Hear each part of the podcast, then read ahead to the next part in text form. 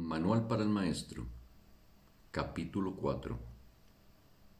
¿Cuáles son las características de los maestros de Dios? Las características superficiales de los maestros de Dios no son en modo alguno similares. Si se les mira con los ojos del cuerpo, se observa que no hay parecido entre ellos, que vienen de ambientes totalmente distintos que sus experiencias acerca del mundo varían enormemente y que sus personalidades externas son muy diversas. Durante las primeras etapas en el desempeño de su función como maestros de Dios, aún no han adquirido las profundas características que los establecerán como lo que son. Dios concede dones especiales a sus maestros porque tienen un papel especial que desempeñar en su plan para la expiación. El que sean especiales es, por supuesto, una condición estrictamente temporal, establecida en el tiempo a fin de que los conduzca más allá de él. Estos dones especiales nacido de la relación santa hacia la que se encamina a la situación de aprendizaje-enseñanza, se convierten en algo característico de todos los maestros de Dios que han progresado en su aprendizaje. En este sentido, todos son iguales. Todas las diferencias que puedan existir entre los hijos de Dios son temporales no obstante, puede afirmarse que en el tiempo los maestros de Dios más avanzados poseen las siguientes características. 1. Confianza. He aquí la base sobre la que descansa su capacidad para llevar a cabo su función. La percepción es el resultado de lo que se ha aprendido. De hecho, la percepción es lo que se ha aprendido, ya que causa y efecto nunca se encuentran separados. Los maestros de Dios tienen confianza en el mundo porque han aprendido que no está regido por las leyes que el mundo inventó. Está regido por un poder que se encuentra en ellos, pero que no es de ellos. Este poder es el que mantiene todas las cosas a salvo. Mediante este poder, los maestros de Dios contemplan un mundo perdonado. Una vez que hemos experimentado ese poder, es imposible volver a confiar en nuestra insignificante fuerza propia. ¿Quién trataría de volar con las minúsculas alas de un gorrión? Cuando se le ha dado el formidable poder de un águila? ¿Y quién pondría su fe en las miserables ofrendas del ego cuando los dones de Dios se encuentran desplegados ante él? ¿Qué induce a los maestros de Dios a efectuar ese cambio? A. El desarrollo de la confianza. En primer lugar, tienen que pasar por lo que podría calificarse como un periodo de deshacimiento. Ello no tiene por qué ser doloroso, aunque normalmente lo es. Durante ese periodo parece como si nos estuvieran quitando cosas y raramente se comprende en un principio que estamos simplemente reconociendo su falta de valor. ¿De qué otro modo se iba a poder percibir lo que no tiene valor, a no ser que el perceptor esté en una posición desde la que no puede sino ver las cosas de otra manera? Aún no ha llegado al punto en el que puede efectuar el cambio interno totalmente. Por eso, a veces el plan requiere que se efectúen cambios en lo que parecen ser las circunstancias externas. Estos cambios son siempre beneficiosos. Una vez que el Maestro de Dios ha aprendido esto, pasa a la segunda fase. Ahora, el Maestro de Dios tiene que pasar por un periodo de selección.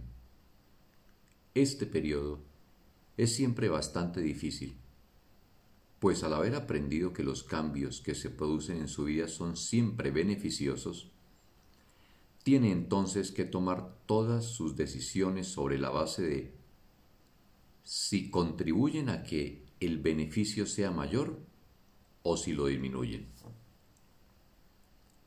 Descubrirá que muchas cosas, si no la gran mayoría de las que antes valoraba, no hacen sino obstruir su capacidad para transferir lo que ha aprendido a las nuevas situaciones que se le presentan. Puesto que ha valorado lo que en verdad no tiene ningún valor, no generalizará la lección por temor a lo que cree que pueda perder o deba sacrificar se necesita haber aprendido mucho para poder llegar a entender que todas las cosas, acontecimientos, encuentros y circunstancias son provechosos. Solo en la medida en que son provechosos, deberá concedérseles algún grado de realidad en este mundo de ilusiones. La palabra valor no puede aplicarse a nada más. La tercera fase por la que el Maestro de Dios tiene que pasar podría llamarse un periodo de renuncia. Si se interpreta esto como una renuncia a lo que es deseable, se generará un enorme conflicto. Son pocos los maestros de Dios que se escapan completamente de esta zozobra no tiene ningún sentido. No obstante, separar lo que tiene valor de lo que no lo tiene, a menos que se dé el paso que sigue naturalmente.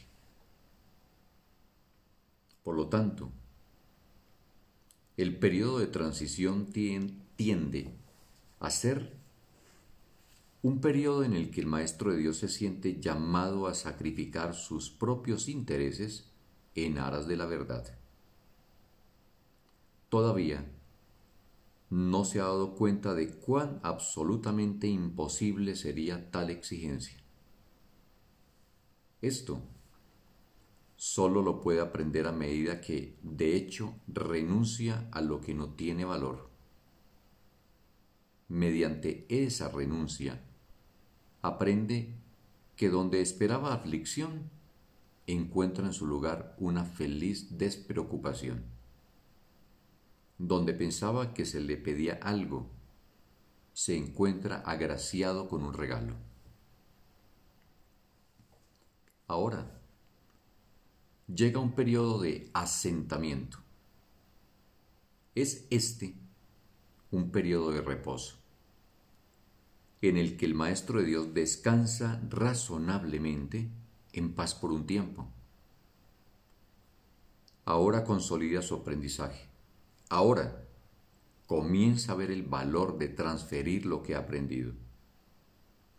El potencial de su aprendizaje es literalmente asombroso y el Maestro de Dios ha llegado a un punto en su progreso desde el que puede ver que en dicho aprendizaje radica su escape. Renuncia a lo que no quieres y conserva lo que sí quieres. Qué simple lo obvio. Y qué fácil. El Maestro de Dios necesita este periodo de respiro. Todavía no ha llegado tan lejos como cree. Mas cuando esté listo para seguir adelante, marcharán a su lado compañeros poderosos.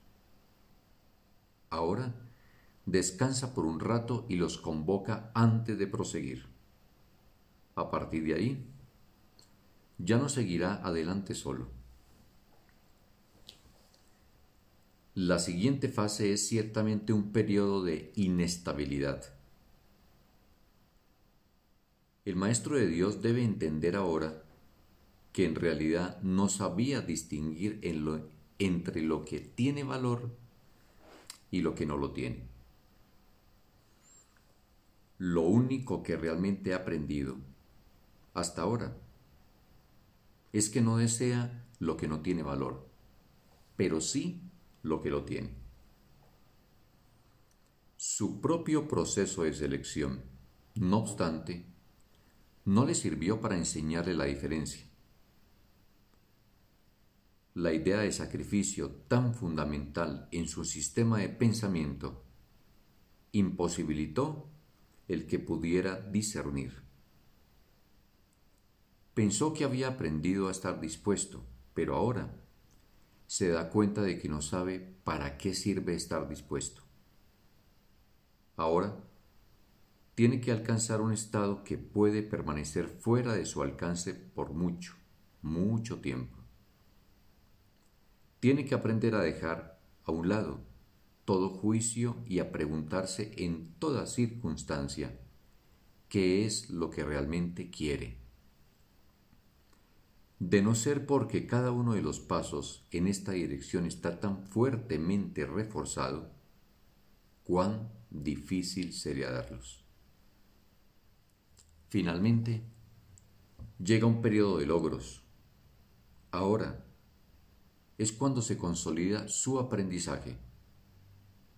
Lo que antes se consideraban simples sombras, ahora son ganancias substanciales con las que puede contar en cualquier emergencia, así como también en los periodos de calma. En efecto, el resultado de esas ganancias no es otro que la tranquilidad el fruto de un aprendizaje honesto, de un pensamiento congruente y de una transferencia plena. Esta es la fase de la verdadera paz, pues aquí se refleja plenamente el estado celestial. A partir de ahí, el camino al cielo está libre y despejado y no presenta ninguna dificultad. En realidad, ya está aquí. ¿Quién iba a querer ir a ninguna otra parte si ya goza de absoluta paz? ¿Y quién querría cambiar su tranquilidad por algo más deseable? ¿Qué podría ser más deseable?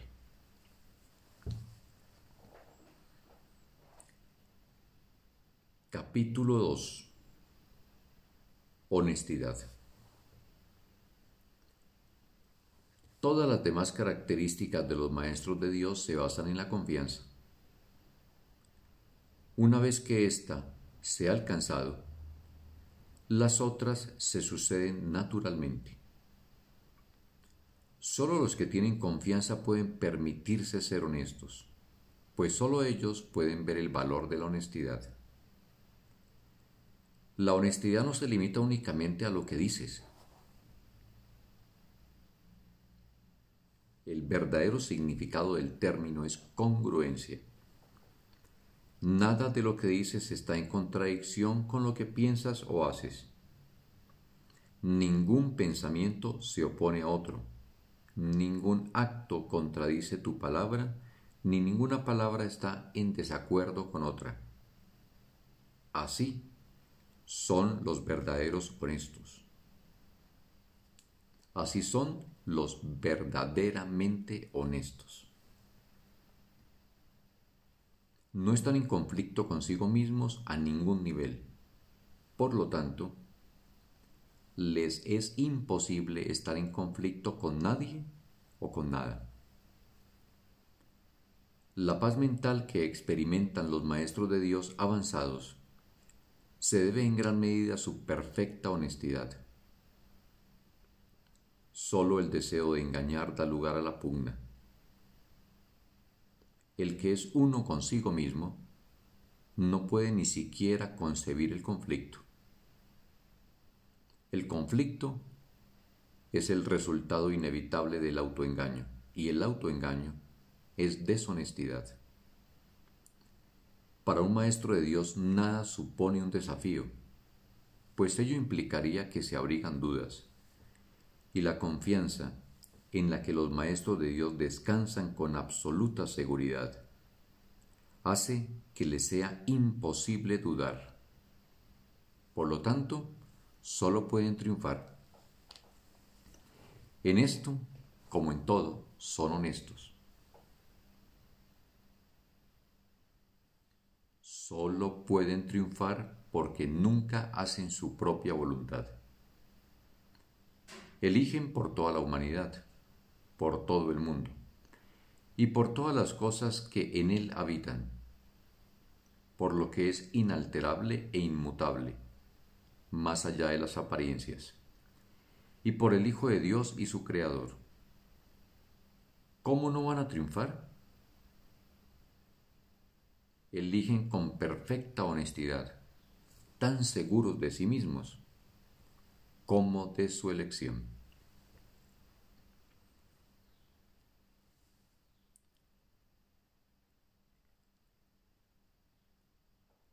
3. Tolerancia. Los maestros de Dios no juzgan. Juzgar es ser deshonesto, pues es asumir un papel que no te corresponde. Es imposible juzgar sin uno engañarse a sí mismo. Juzgar implica que te has engañado con respecto a tus hermanos.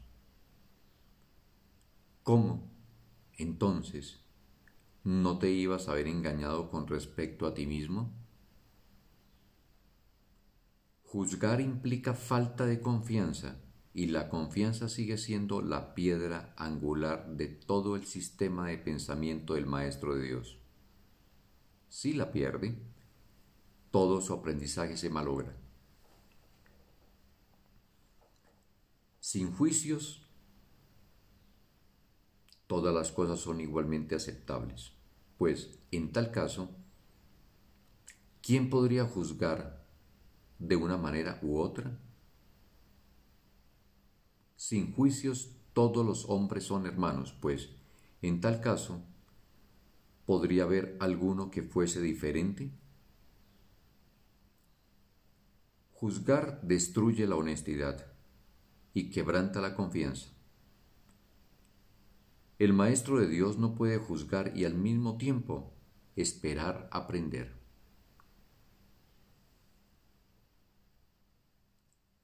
Cuatro.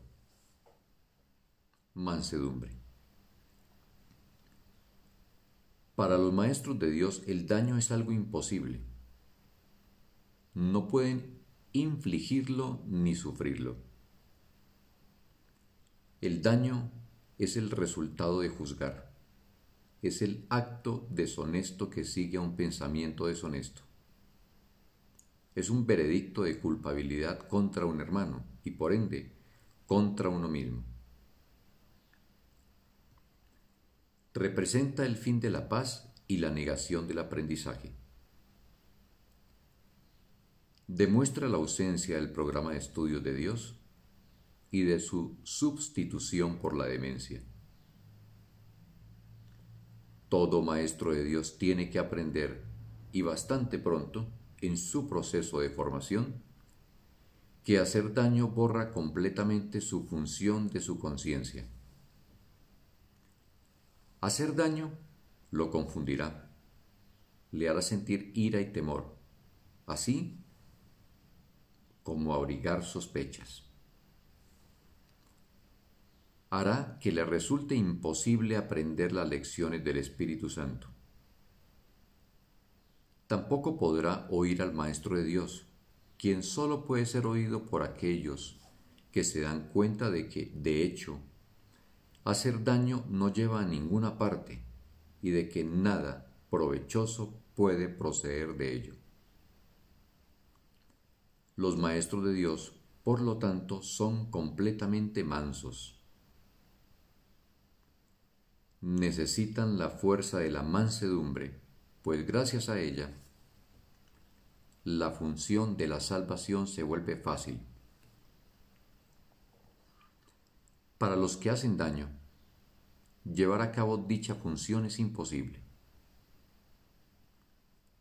Pero para quienes el daño no tiene sentido, la función de la salvación es sencillamente algo natural.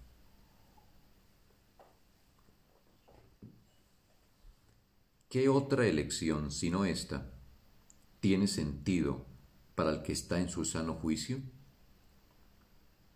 ¿Quién, de percibir un camino que conduce al cielo, elegiría el infierno? ¿Y quién elegiría la debilidad que irremediablemente resulta de hacer daño, cuando puede elegir la fuerza infalible, todo abarcadora e ilimitada de la mansedumbre? El poder de los maestros de Dios radica en su mansedumbre, pues han entendido que sus pensamientos de maldad no emanaban del Hijo de Dios ni de su Creador. Por lo tanto, unieron sus pensamientos a aquel que es su fuente, y así su voluntad, que siempre fue la de Dios, quedó libre para ser lo que es. 5. Júbilo. El júbilo es el resultado inevitable de la mansedumbre. La mansedumbre significa que ahora el miedo es imposible. ¿Qué podría entonces obstaculizar el júbilo? Las manos abiertas de la mansedumbre están siempre llenas. Los mansos no experimentan dolor, no pueden sufrir. ¿Cómo no van a ser felices? Están seguros de que son amados y de que por lo tanto están a salvo. El júbilo va unido a la mansedumbre tan inevitablemente como el pesar acompaña al ataque. Los maestros de Dios confían en Él y están seguros de que su Maestro va delante de ellos, asegurándose de que no les acontezca ningún daño. Disponen de sus dones y siguen su camino porque la voz de Dios los dirige en todo. El júbilo es su canto de gratitud y Cristo los contempla también con con agradecimiento. La necesidad que Él tiene de ellos es tan grande como la que ellos tienen de Él. Qué gozo tan inmenso compartir el propósito de la salvación. 6. Indefensión. Los maestros de Dios han aprendido a ser sencillos. No tienen sueños que tengan que defender contra la verdad. No tratan de forjarse a sí mismos. Su júbilo procede de saber quién los creó. ¿Y es acaso necesario defender lo que Dios creó? Nadie puede convertirse en un maestro de Dios avanzado mientras no comprenda plenamente que las defensas no son más que absurdos guardianes de ilusiones descabelladas. Cuanto más grotesco es el sueño, más formidables y poderosas parecen ser sus defensas. Sin embargo, cuando el Maestro de Dios acepta finalmente mirar más allá de ellas, se da cuenta de que allí no había nada. Al principio, permite que se le desengañe lentamente, pero a medida que su confianza aumenta, aprende más rápido. Cuando se abandonan las defensas, no se experimenta peligro. Lo que se experimenta es seguridad lo que se experimenta es paz. Lo que se experimenta es dicha. Lo que se experimenta es a Dios.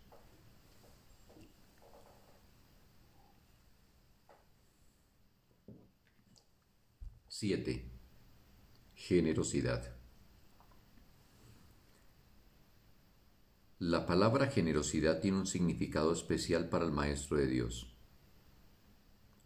No es el significado usual de la palabra.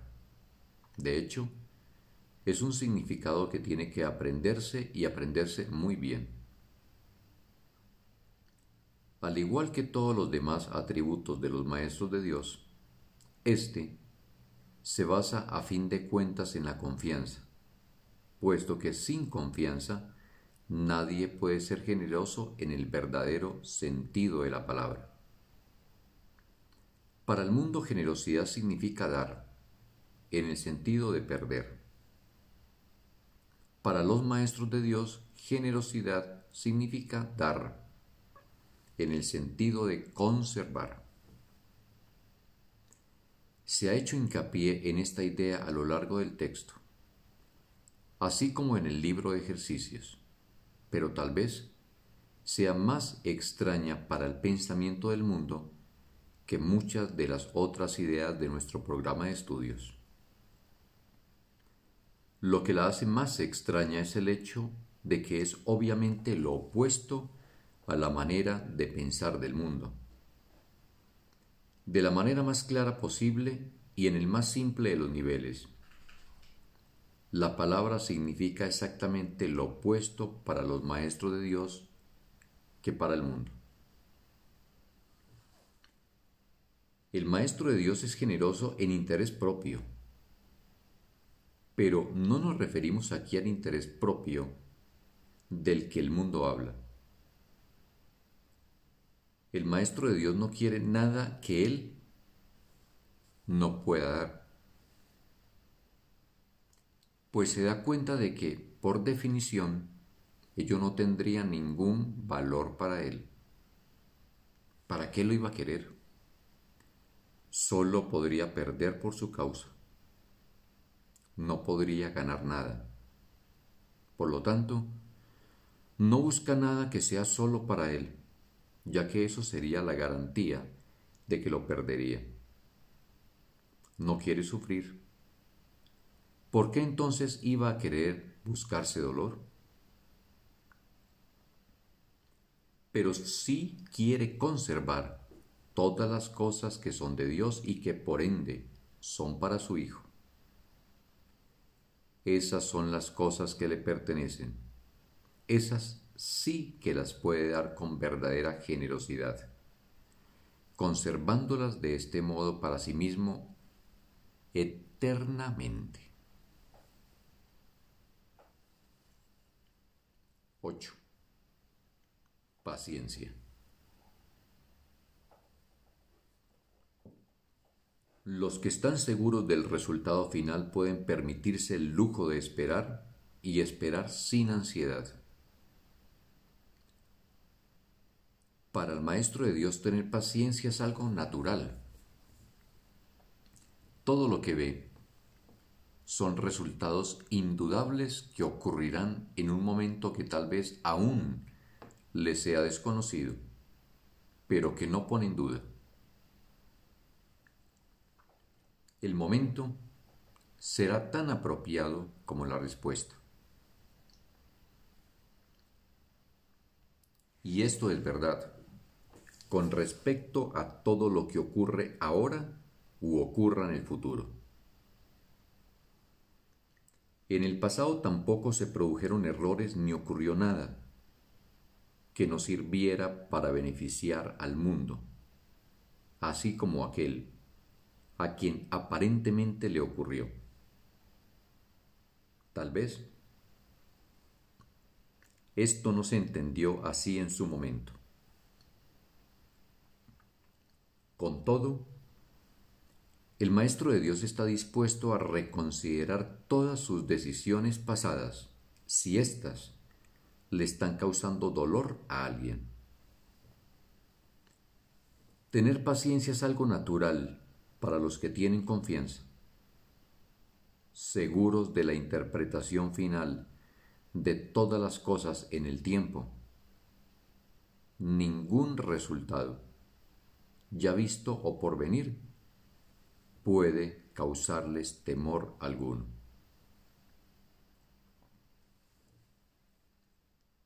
Nueve. Fe. El grado de fe de un maestro de Dios indica cuán avanzado se encuentra en su programa de estudios. ¿Pone en práctica este aprendizaje solo en algunos aspectos de su vida mientras mantiene otros aparte? De ser así, su progreso es lento y su confianza aún no se ha arraigado firmemente. La fe es la confianza que el Maestro de Dios tiene de que la palabra de Dios ha de resolver todas las cosas perfectamente. No solo algunas, sino todas. Comienza generalmente poniendo su fe en la resolución de solo algunos problemas, manteniéndola así cuidadosamente restringida por un tiempo. Someter todos los problemas a una sola respuesta es invertir completamente la manera de pensar del mundo. Y solo eso es fe. Ninguna otra cosa merece que se le llame por ese nombre. Con todo, vale la pena lograr cada avance por pequeño que sea. Estar dispuesto, como indica el texto, no quiere decir que se haya alcanzado la maestría. La verdadera fe, sin embargo, no se desvía. Al ser consistente es completamente honesta. Al ser consecuente, goza de absoluta confianza. Al estar basada en la ausencia de temor, es mansa. Al gozar de certeza, rebosa júbilo y al tener confianza es tolerante. La fe, por lo tanto, encierra en sí todos los demás atributos de los maestros de Dios y entraña la aceptación de su palabra y de la definición que Él tiene de su Hijo. Hacia ellas es a donde la fe, en el verdadero sentido de la palabra, siempre se dirige. En ellas tiene puestas sus miras, buscándolas hasta que las encuentra. La indefensión naturalmente la acompaña y su condición es el júbilo. Y una vez que las encuentra, descansa con sosegada certeza solo en aquello que es digno de toda fe. Mentalidad abierta. 10. El papel central que ocupa la mentalidad abierta, quizá el último de los atributos que el Maestro de Dios adquiere, puede entenderse fácilmente cuando se reconoce la relación que guarda con el perdón. La mentalidad abierta procede de una ausencia de juicios. De la misma manera en que los juicios cierran la mente impidiéndole la entrada al Maestro de Dios, de igual modo, la mentalidad abierta lo invita a entrar. De la misma manera en que la condenación juzga al Hijo de Dios como malvado, de igual modo la mentalidad abierta permite que sea juzgado por la voz de Dios en su nombre. De la misma manera en que la proyección de la culpa sobre él lo enviaría al infierno. De igual la mentalidad abierta permite que la imagen de Cristo le sea extendida. Solo aquellos que tienen una mentalidad abierta pueden estar en paz, pues son los únicos que ven razones para ello. ¿Cómo perdonan los que tienen una mentalidad abierta? Han renunciado a todas las cosas que les impedirían perdonar. Han abandonado realmente el mundo y permitido que éste les sea restaurado con tal frescura y en un júbilo tan glorioso que jamás hubiesen podido concebir un cambio así. Nada es ahora como era antes. Todo lo que antes parecía opaco y sin vida, ahora no hace sino refulgir. Lo que es más, todas las cosas les dan la bienvenida, ya que ha desaparecido toda sensación de amenaza ya no quedan tinieblas que oculten la faz de Cristo. Ya se ha logrado el objetivo. El perdón es la meta final del programa de estudios, pues allana el camino para lo que se encuentra más allá de todo aprendizaje. El programa de estudios no hace ningún esfuerzo por excederse de su verdadera meta. El perdón es su único objetivo, el cual converge en última instancia todo aprendizaje. Ciertamente, eso es suficiente. Habrás notado que la lista de atributos de los maestros de Dios no incluye las características que constituyen la herencia del Hijo de Dios. Términos tales como amor, impecabilidad, perfección, conocimiento y verdad eterna no aparecen en este contexto, pues no serían apropiados aquí.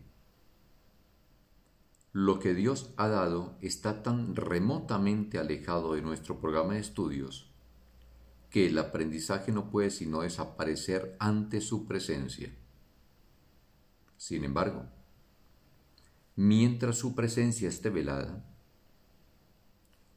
el enfoque ha de centrarse necesariamente en el programa de estudios.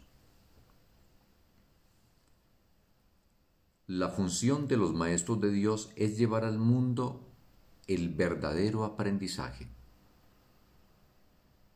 Propiamente dicho, lo que llevan es un desaprendizaje, que es a lo único que se le puede llamar verdadero aprendizaje en este mundo.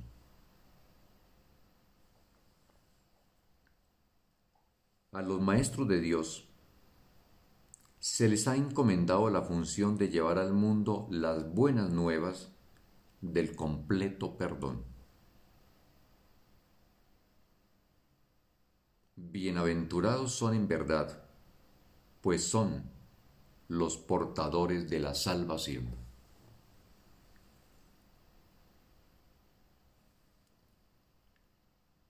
Fin del texto. Un maravilloso día para todos.